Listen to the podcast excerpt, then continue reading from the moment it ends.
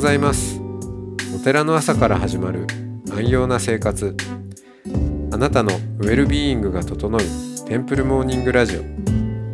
各週でお届けするアンコール配信。今週は神戸市須磨区。真言宗須磨寺派。須磨寺の小池陽人さんをゲストにお迎えした。2020年のトークを再配信します。トークの後は元の巡礼コーナー。全国各地のお坊さんのフレッシュなお経を日替わりでお届けします。このラジオはノートマガジン松本商家の北条庵よりお送りします。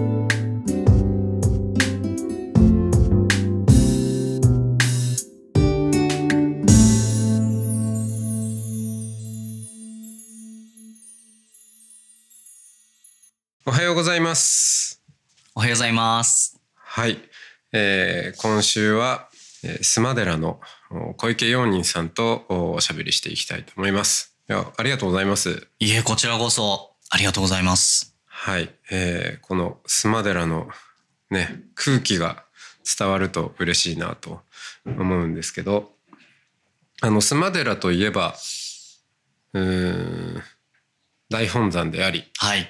で、えーまあ、場所も神戸市須磨区その名も須磨区ですよねそうですねあ。最初に須磨寺があったっていうことですか？これはですね、あの、はい正式名は実は福祥寺っていう名前なんですよ。あそうなんだと登記上も福祥寺なんですよ、まだ。そうなんですねそうなんです。で、通称なんです通称なんですよね。で、まあ、定かではないんですけども、はっきりとした年代わかんないんですけども、江戸時代入る前ぐらいから、まあ、須磨の代表的なお寺、須磨の御寺っていうことで、は地域の方々が須磨寺須磨寺って呼び始めたのがどんどんそっちの方が有名になってしまったようです。あ、なるほど はい。だからね看板とかにも須磨寺ってねそうなんですよ。書いているけれども、本当は福祥寺であると福祥寺なんです。だから、あの、須磨寺前交番所があるんですけど、うんうんあの、ある女性がね、あの、おまわりさんに、すいません、福祥寺に行きたいんですけど、って言ったら、おまわりさんが、あ、須磨寺行って聞いてください。おまわりさんも知らないという。なるほどなるほどそういうことなんですねはいじゃあ逆にここにお参りに来てうん。あの福祥寺さんってよ呼ばれたら結構通だなっていうそうですね。あ、知ってはる人なんやな、と思いますね。ですねじゃあみんなあの福祥寺参拝という感じで 来ていただくといいんじゃないでしょうかね。あの本当に境内もなんだろうあの、まあ、い山山がちっていうか、まあそうなんですよ。この須磨というのが、うんいわゆる六甲山系がね、ずっと続いてきて、淡路島に向かって伸びてきて、海にぶつかる場所なんですよ。はいで、昔は山越えしないと播磨の国に行けなかった。うんつまり国境なんですね。で昔の呼び名でいくと摂津ですよね。はいはいはい摂津の国の一番隅、隅っこの隅で、なまって須磨という、隅々がなまって須磨という地名にあなったというのが語源なんですよね。へえ。だからそれぐらい海と山が接する場所なので、まあ、すごく傾斜がきつい、まあ、山と海に挟まれた土地なんですようね。んですよね。はい。なんか結構ちょっと境内歩こうかなと思ったら、うん。割と坂もねたくさんあって。はい。うん、であの電車で来るとねすぐ、うん反対側見ると海もその駅から見えちゃうようなはい。ねところで素晴らしいあの景観なんですけどそんなあのこの土地のことを解説してくださっている小池さんはなんだかんだ東京あ、そうなんですよ生ま,、生ね。まれ育ち東京八王子市、まあ、ギリギリ八王子であの、多摩ニュータウンっていう、はいまあ、多摩センターっていう駅があるんですけど、うんうんうんそこからも徒歩圏内の団地で育ちましたうね。んはい。だからなんかねここに至るまでのストーリーをちょっといろいろまあ聞きながらそうですねいろいろ話せたらなと思うんですけど、はい。まあ、であの、そうですね。あの、いいですか、生い立ち。はい。簡単い、簡単に言うと、まあ、私の母の実家が、ここ須磨寺だったっていうことですよね。うんで先代、まあ、前の館長住職が祖父で祖父の長女が母でしてで母の妹が婿養子を入れて継いでいてまあ今の住職にお子さんがいないっていうことでまあ老いの私が養子に入る形になったって感じなんですよ、うん。はいだから、おじいちゃん家が寺だったっていうことですね。そうですそうです、うん。はい、うん。え松本さんもまあ一緒ですねですよ、はい。はい、うん。ということは、えー子供の頃は、うんまあ、お母さんの実家に遊びに行くと寺。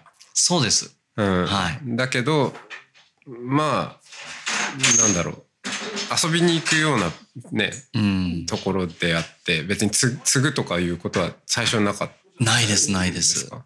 ただ、うん。あのまああの私末っ子なのでうん。まあその孫世代では一番下の方なんですよね、うんうん。でそうするとそのあのあの住職に子供がいないっていうことを祖父はまあ気にしていて気にしていてというか,、だから帰るたびに坊さんなれ坊さんなれとは言われてたんです。よ。あそうなんですね。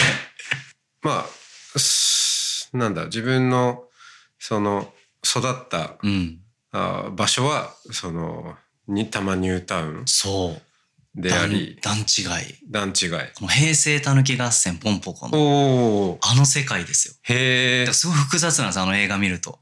はいはいはい、あれタヌキの居場所を削ってそうですね。団地が立つっていくじゃないですか。うんうんうんあそこに住んでたのが私なので。うんそうか。え本当にあそこが舞台なんですか？あそこ舞台ですよ。あもろそうなんだ。はい。へめちゃくちゃ心が痛くなる。えねえ。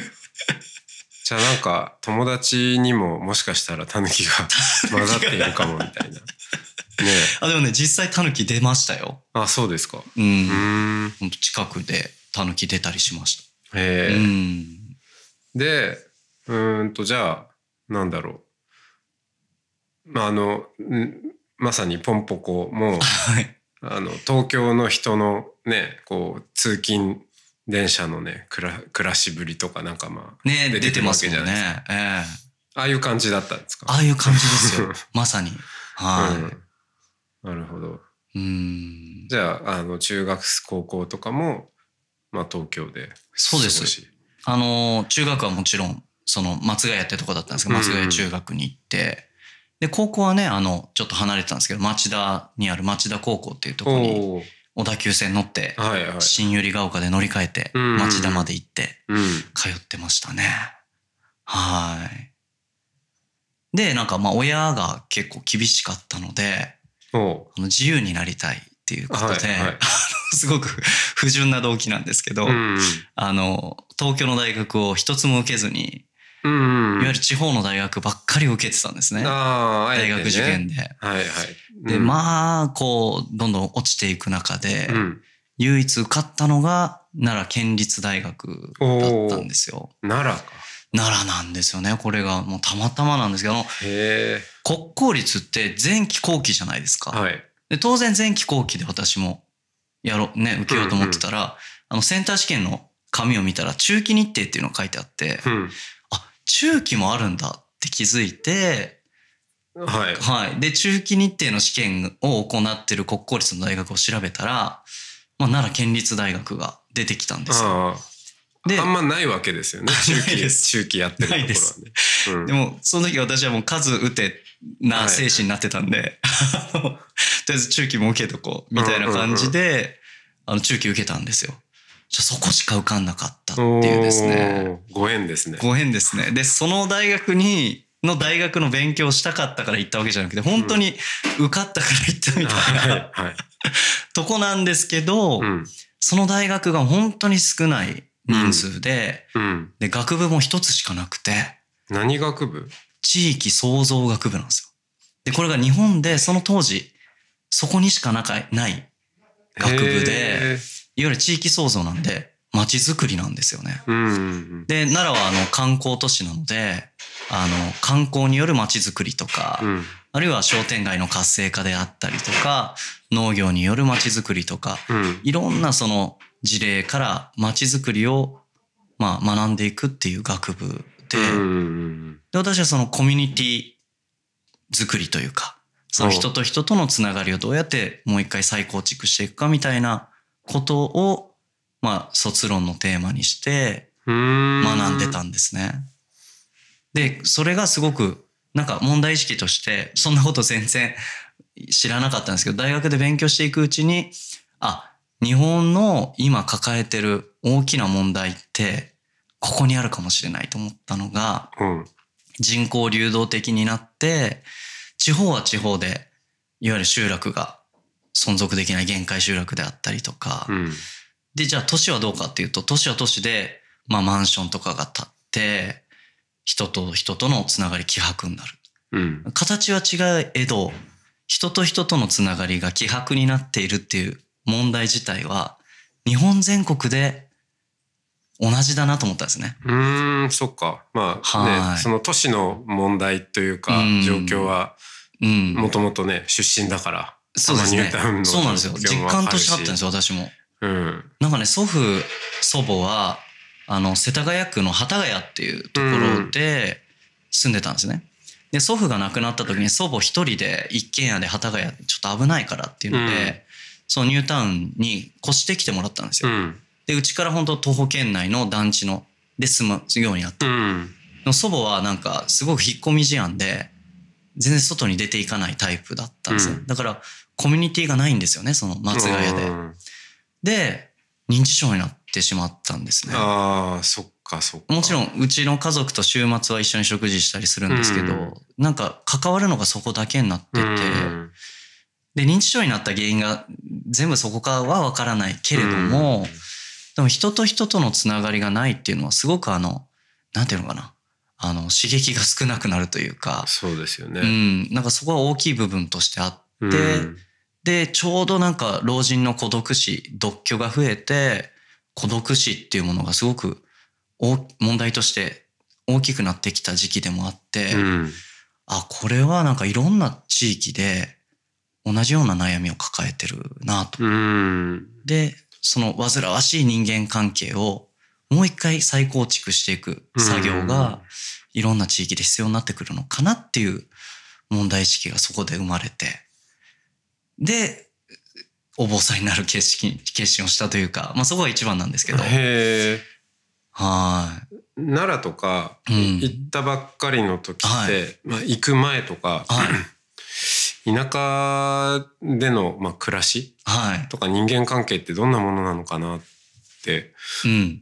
思ってたのかと、うんあと行ってみてうん。その通りだったのかギャップがあったのかってどうなんですか？あ、どうですかね。その、学生なんでね、なんか、そんなに、まあ確かにね。いわゆるそういうコミュニティのうん町内会に入ったりと入ったりとかはないから。まあ、厳密にはあれなんですけど、うんただ、あ、いいなって思ったのは、うん。文化があるってことですよ、街に。ああ。お祭りがあるし、ニュータウンで育ったんで、うん。まず祭りがない。そうですでね。神社仏閣もない。うん。で、でも奈良はやっぱりそのことですからね、うん本当にその歴史ある街並みから文化が感じられるし、そうですね。あと思ったらやっぱ銭湯とかが多いわけですよ。で、なんかニュータウンって銭湯ないんですよ、一個も。うあ、そうですか。ないですもうスーパうんースーパー銭湯とかある、あるけど、うんうんうんい。わゆるその街の銭湯、だってね、みんな家に風呂あるわけで。まあね。奈良もあるとは思う。いや、まあそうなんですけど、昔やっぱなかった頃のあれが残ってるんでしょうね。はいはい。で、銭湯がいっぱいいっぱいあって、私の本当下宿先から、うん目の前が銭湯で、I love you っていうナイスなネーミングの 銭湯があったんですけど、なんかそこ、もうそういうの、銭湯に行くと、なんか裸の裸の付き合いじゃないけど、うん。なんか仕事帰りに、なんかそこのコミュニティがあるんですよね、やっぱり。そうですよね。なんかそういうの素敵だなって思いましたね。うん。あの、な、何やってんのかわかんないけど、顔見知りになる感じとかそいういですよね。そうそうそうなんですよね。で、なんか夜10時以降になったら、もう入れ物の入った人がいっぱい入ってきてとか、なんかね、こ怖いんですけど、はいはい。でもそういう人たちもなんか一緒にこう、風呂に入ってて、うん。で、あの、見た目本当にす普通のおじいさんとかに、お疲れ様ですとか挨拶してて。その炭の入った人たちが。そうそうそうそう。いや、このおじいさん何者なんだろうとか思いながら。なんかそういう社会勉強ありましたね。はい うう。ん、そうですよね。でも、まあ、奈良とかはかなり、うん、地方の中でも、なんだろう。うん、その土地の、うん。何とも言えない、まあ、重さっちゃ重さの感じもあるんですけど、うんそのうん土着感っていうか、それは強いと思うんですけど、それでも、うん、あの、やっぱ人間関係ってすごく多分変わってきてるんだと思うんですよね。でそうですね。うん田舎にいても案外隣の人知らなかったりとか、ね、それはあり、あると思います。ううん。だからそうですねおっしゃる通りその、うん。あの大学で勉強されたことは、うん。うん、これからひちょうどね、まあ、図らずも、そうなんですよね。何気なく行ったのかもしれないけど、もう本当に受かったから行ったような大学なんだけど、うんその大学の学部での勉強がお坊さんになる一番大きな動機を与えてくれた感じですね。うん、結果的には。いいですねうん。じゃあちょっとその続きをまた明日伺いたいと思います、今日はじゃあありがとうござはいい、ます、ありがとうございました。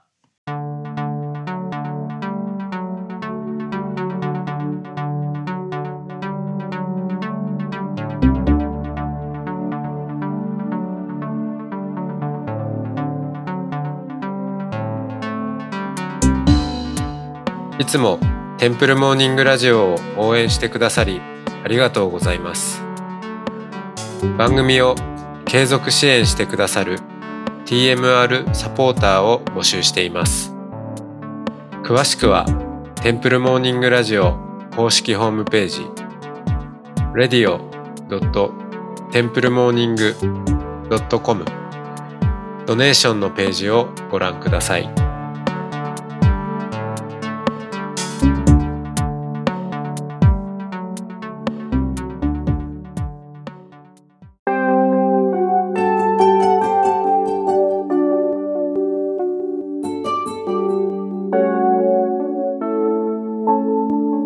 ここからは音の巡礼のコーナーです。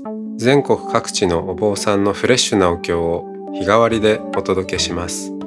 登場するお経やお坊さんに関する情報はノートマガジン音の巡礼をご覧ください。トークゲストへのメッセージやお経の感想などもノートマガジン音の巡礼ウェブサイトのコメント欄でお待ちしております。それでは今朝も音の巡礼いってらっしゃい。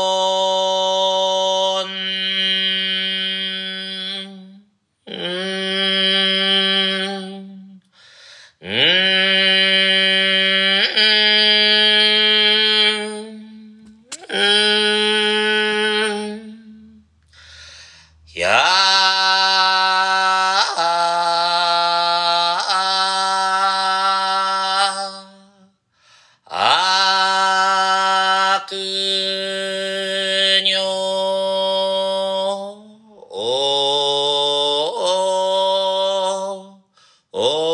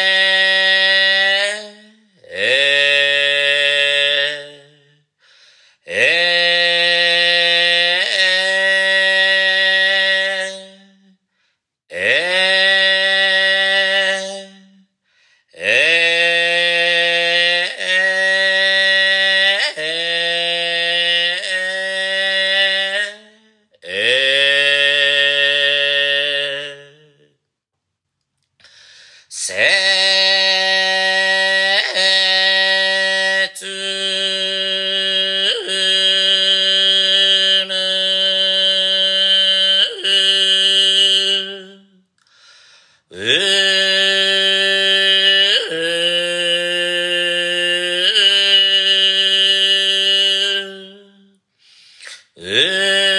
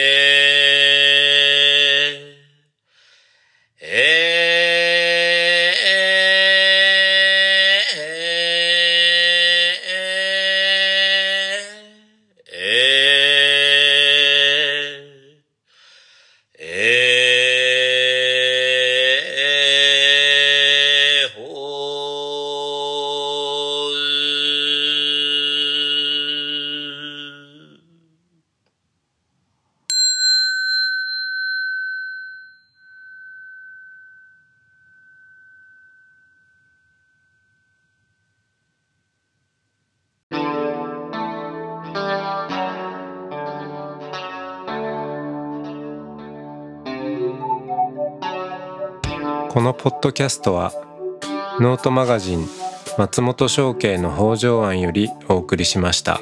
お経コーナーはノートマガジン音の巡礼のご協力でした。ゲストへのメッセージや番組の感想などはそれぞれのノートのコメント欄にてお待ちしております。それではまたテンプルモーニングラジオでお会いしましょう。